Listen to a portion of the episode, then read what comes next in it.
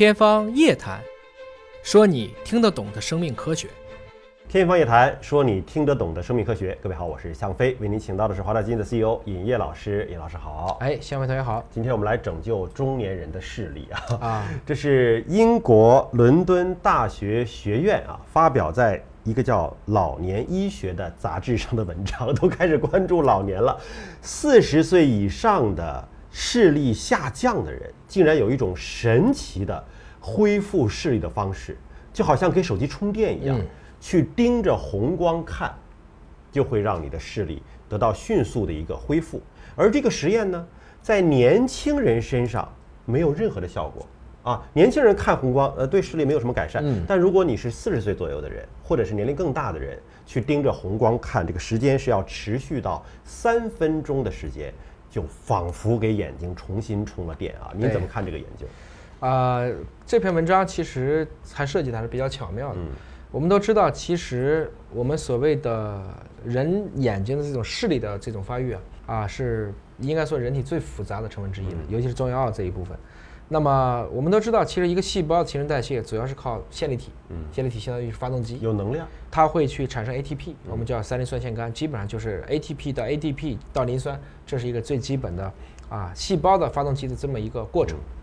那如果说浑身上下什么地方的线粒体最集中每个细胞里面不都有线粒体吗？都有，但是哪个地方浓度更高？哪里呢？就是我们的视网膜上哦啊，尤其是视网膜的这些重要的一些锥细胞，它们是要感光的，每天都要去不停的接受大量的一些新的东西。你比如说皮肤这个细胞，它每天就感知个温度、湿度就行了。而我们两个之间在互相瞅着看呢，它这个衰老的就比较快。嗯一旦它衰老的比较快，那么它就会降低它产生 ATP 的这个速度。这个过程中呢，它就会产生更多的一些自由基，我们说就会损伤细胞本身，久而久之它就退化了。嗯这个退化的过程中呢，突出就表现在我们可能觉得，哎，眼睛看东西不是说那么清楚，有点老花了。呃，或者说对比度不强了，嗯或者说立体感消失了。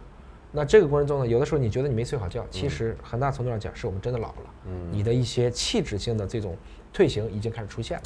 但今天这个文章其实给了我们一个新的方法，而且每家每户随时随地都可以做。对买一个红灯不就完了吗？对，它这里特别说用六百七十纳米的，这就是我们知道我们自己的可见光的范围，基本上就是红橙黄绿青蓝紫，波长越小频率越高，能量越大，所以波长长的是红光，波长短的是紫光。比紫光再强的叫紫外，比红光更强的叫红外。所以它整个来讲，它的范围是从六百七十纳米到一千纳米，就是涉及到红光、近红外、远红外这一部分。那么通过观测这样的一个红光，其实是让你的眼睛能够得到类似的一种修整。嗯啊，我们用这样的方式，相当于说用了一种无线充电。不过我提醒一下啊，这个实验呢，最开始是在小老鼠、大黄蜂还有果蝇当中做研究，肯定是先做动物研究，对吧？动物研究之后，他又开始在人身上研究了，因为觉得看红光好像对人类也没有什么太大的伤害哈、就把这个实验做起来。二十四名年龄在二十八到七十二岁之间的，本身本底是没有眼睛疾病的这些实验者，对来做。做完之后，发现了一个让中年人很伤心的消息啊，就是说这个红光对青年人的视力没有任何的影响，嗯，但是对中年以上的人这个视力充电功能还是比较明显的。嗯，为什么青年人就不受影响呢？应该说这个就相当于有人就问，为什么何首乌在古代又没事儿啊？为什么呀？因为古代人的平均寿命只有不到四十岁啊。嗯，他的肝和肾呢，你上啥东西他都挺得住啊。嗯，今天你对七老八十的同志们还用一样毒性的这个东西，所以我们说向传统致敬，还是要去精准的分类施治。嗯，中年人的眼睛本身它的这种调节能力就下降了，而青年人其实他本身他的这种线粒体的衰老程度就不强，就能量还充足呢。他还是可以顶得住的。那为什么看红光就会补充能量？这种化学的机制现在有研究清楚吗？其实很大程度上讲，因为你想思考一个问题，眼睛是怎么产生的？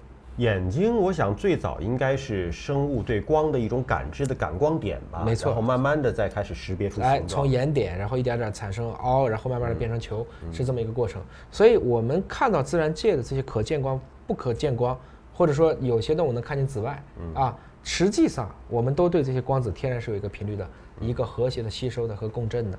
这里有些问题，我们今天还似乎很难从特别清楚的化学原理去解释清楚，因为光子本身是量子的内容，就是这是光量子，光合作用是世界上最小的一份能量，因为每捕获一个光子就多着一份能量，植物天然就是用量子力学的方式在储备能量的，所以从这个角度来理解，我们也可以通过红光的光量子来使得某种程度上讲，使得我们这种眼睛或者说视神经的退化得到延缓，这不失是一个大家可以去尝试的方法。当然，更好的方法是有效的休息眼睛。对，呃，这篇文章的作者呃 Jeffrey 教授，他还是提醒大家说，这个方法呢需要进一步的深入研究来验证它的可行性。就你想自己实验是没问题的啊，但是说您如果盯着看眼睛都很疲惫，呃，眼睛疼，那您就不要去坚持去做这件事情了。因为毕竟这个实验人群只有二十四个人，哎还需要更大的人群样本去做测试，看看它是否真的有效。也许未来有一天，真的就会发明一种像眼罩一样的东西，哎是吧？就睁着眼睛戴眼罩，然后就是让我们的视力充电。也许有一天会有这样的产品出现。对，其实这个某种程度上讲，它也没有给出它的背景光啊，比如说包括这个光的流明是多强，就光强是怎么样，它只给出了波长。又或者说这个，如果大家真的想做，不妨以后下班回家堵车的时候盯着红灯看一会儿。但你不知道这个红灯是否符合它这个六百百七十纳米差不多，我理解是差不多的。对啊，不妨去盯盯看，说不定效果更好，而且也会更加的去讲交通规则。好，感谢您关注今天节目，下期同样时间我们再会。